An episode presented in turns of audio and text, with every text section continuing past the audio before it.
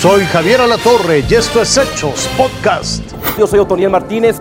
Continúa la repatriación de los cuerpos de migrantes que murieron en la caja de un tráiler en San Antonio, Texas. En Honduras, tres familias más encontraron un poco de resignación al tener en casa los restos de sus seres queridos. Terminó el peregrinaje para Fernando José Redondo, Alejandro Miguel Andino y Margie Tamara Paz, tres hondureños que buscaron el sueño americano, pero que perecieron en la caja de un camión cerca de San Antonio, ya en Estados Unidos. Este fin de semana regresaron al lugar de donde emigraron, Honduras. Dolor grande, pero pues ¿qué vamos a hacer, verdad? No se puede hacer nada más. Tenemos que ser conscientes que todos vamos a morir un día pues ella ya se los adelantó, ya está en los brazos del Señor, pues está en un mejor lugar. Fernando, Alejandra y Margie son tres de los seis cuerpos de hondureños que fueron repatriados este viernes desde Estados Unidos. A pesar de que tiene casi un mes de haber fallecido junto a 26 mexicanos y 21 guatemaltecos, para su familia, su tardío retorno es un bálsamo. Es lo que más quería. Tenía más de un mes de no verlos siento una gran satisfacción en mi corazón volverlos a ver. Pero las secuelas del contrabando de migrantes más mortal de Estados Unidos aún no acaban. Aún falta la repatriación de varios cuerpos de los 21 guatemaltecos que fallecieron en el camión, además del juicio que definirá la condena de los dos acusados por el fallecimiento de los 53 migrantes, ya sea cadena perpetua o hasta pena de muerte. Yo sé que está en el cielo. Ese es mi valor y mi alegría ya la tenemos con nosotros. Que eso fue cruel, esa pobre niña, qué muerte tan cruel.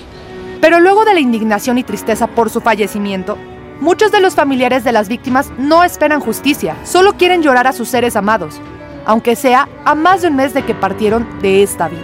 Marisa Espinosa, Fuerza Informativa Azteca.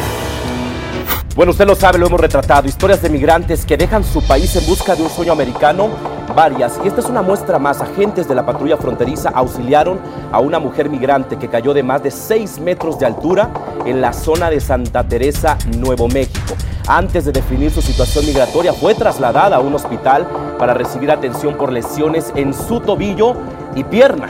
La semana pasada, apenas en ese mismo sector, dos mujeres migrantes fueron localizadas sin vida en el desierto y de acuerdo con los bomberos de Soundland Park en Nuevo México, murieron por los efectos del calor. De regreso a nuestro territorio continúan las investigaciones para determinar la causa de una explosión en una vivienda de Guadalajara, Jalisco, ocurrida este sábado. El saldo fue de siete personas heridas y una más fallecida. Otras seis casas y tres vehículos resultaron dañados. Las autoridades presumen que el accidente se debió a una acumulación de gas en el inmueble. Hay alerta máxima en Japón por la erupción del volcán Sakurajima. Autoridades han desalojado ya a las poblaciones cercanas, ya que el coloso comenzó a lanzar piedras a más de un kilómetro de distancia.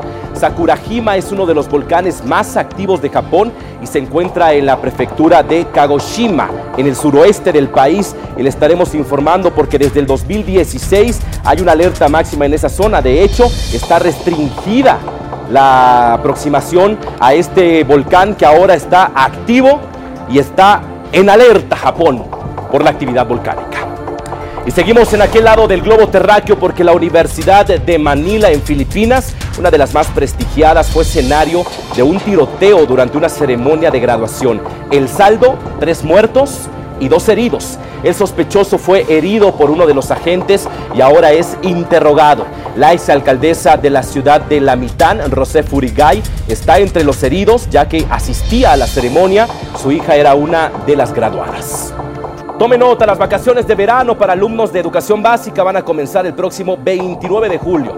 De acuerdo con el calendario escolar de la SEP, los estudiantes tendrán 29 días de vacaciones, 29 maravillosos días de vacaciones. El inicio del ciclo escolar 2022-2023 será el 29 de agosto y va a concluir el 26 de julio de 2023.